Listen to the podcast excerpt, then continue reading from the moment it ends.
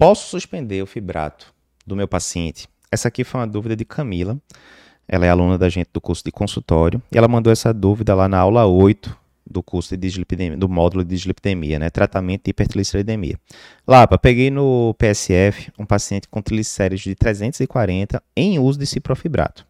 Não tenho relato do que aconteceu antes, imagino que o triglicerídeo tivesse acima de 500. A dúvida é a seguinte: ele deve usar pela vida toda ou eu posso suspender a medicação depois de um tempo? Como é que funciona isso? Então vamos lá, Camila. Boa dúvida, dúvida frequente. A gente já respondeu antes em podcast aqui, mas vamos revisitar o tema em sua homenagem.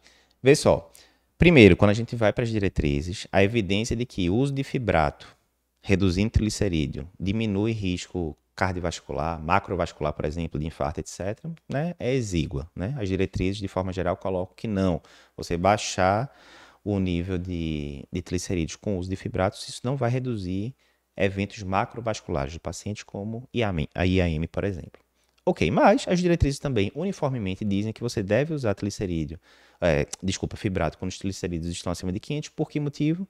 Pelo motivo da, do risco de pancreatite. Isso é discutível. Eu sempre falo do post de Luiz Cláudio lá do site Medicina Base de Evidência, em que ele discute que isso é, é bem discutível se a gente for ver os números mesmo, mas Está lá nas diretrizes, não vamos entrar no imbróglio agora não.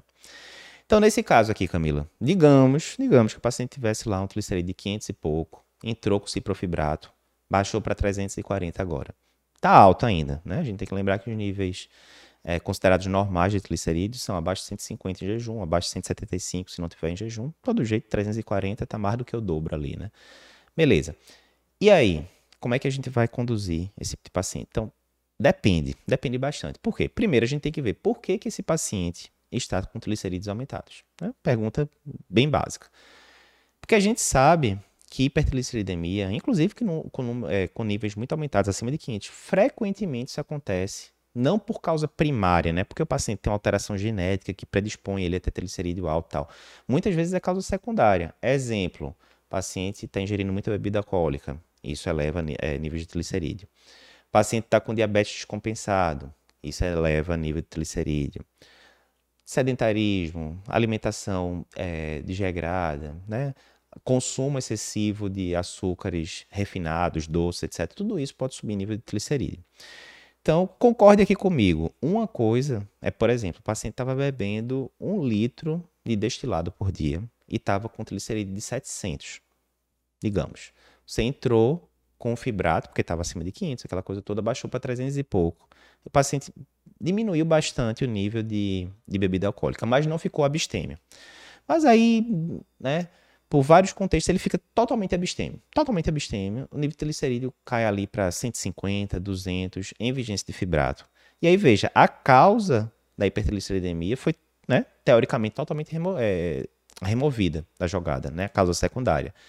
Nesse paciente, você fica muito mais animado de tirar esse fibrato e ver o que acontece, porque a causa foi removida. Aí você tirou o fibrato do paciente, sei lá, estava 160 triglicerídeo, foi para 230, 240, o que seja.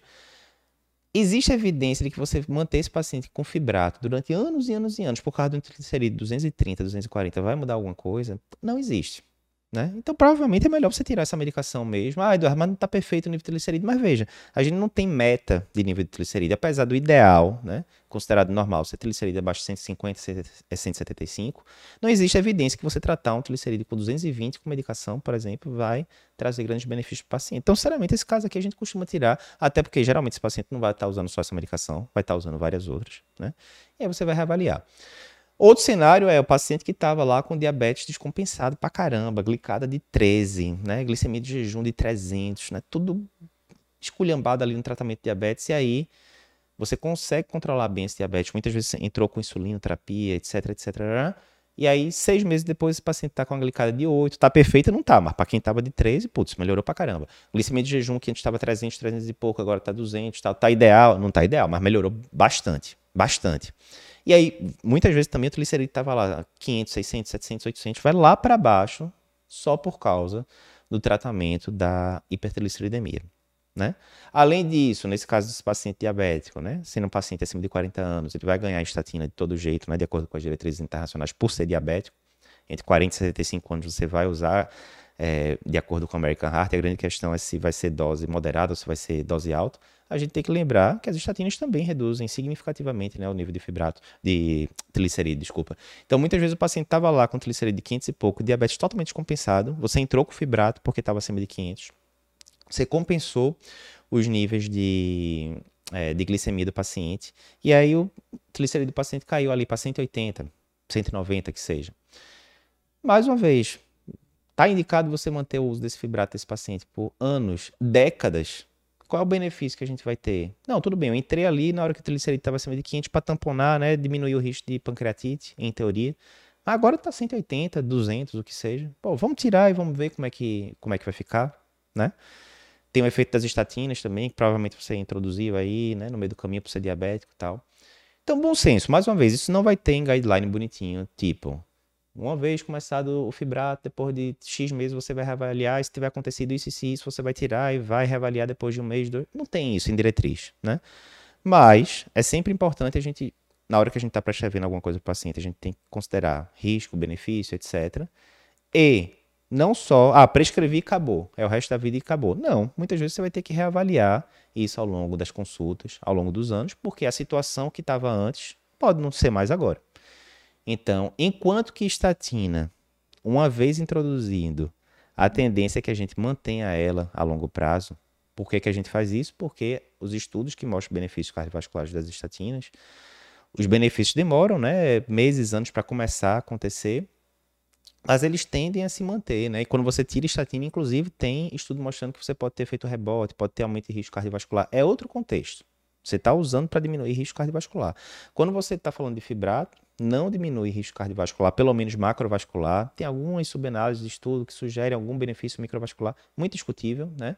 Subanálises de estudo negativos na, na maioria das vezes, ou seja, gerador de hipótese. E tem essa questão da pancreatite que é muito discutível também. Então, a gente está falando de classes de medicações, estatinas e fibratos com benefícios muito distintos.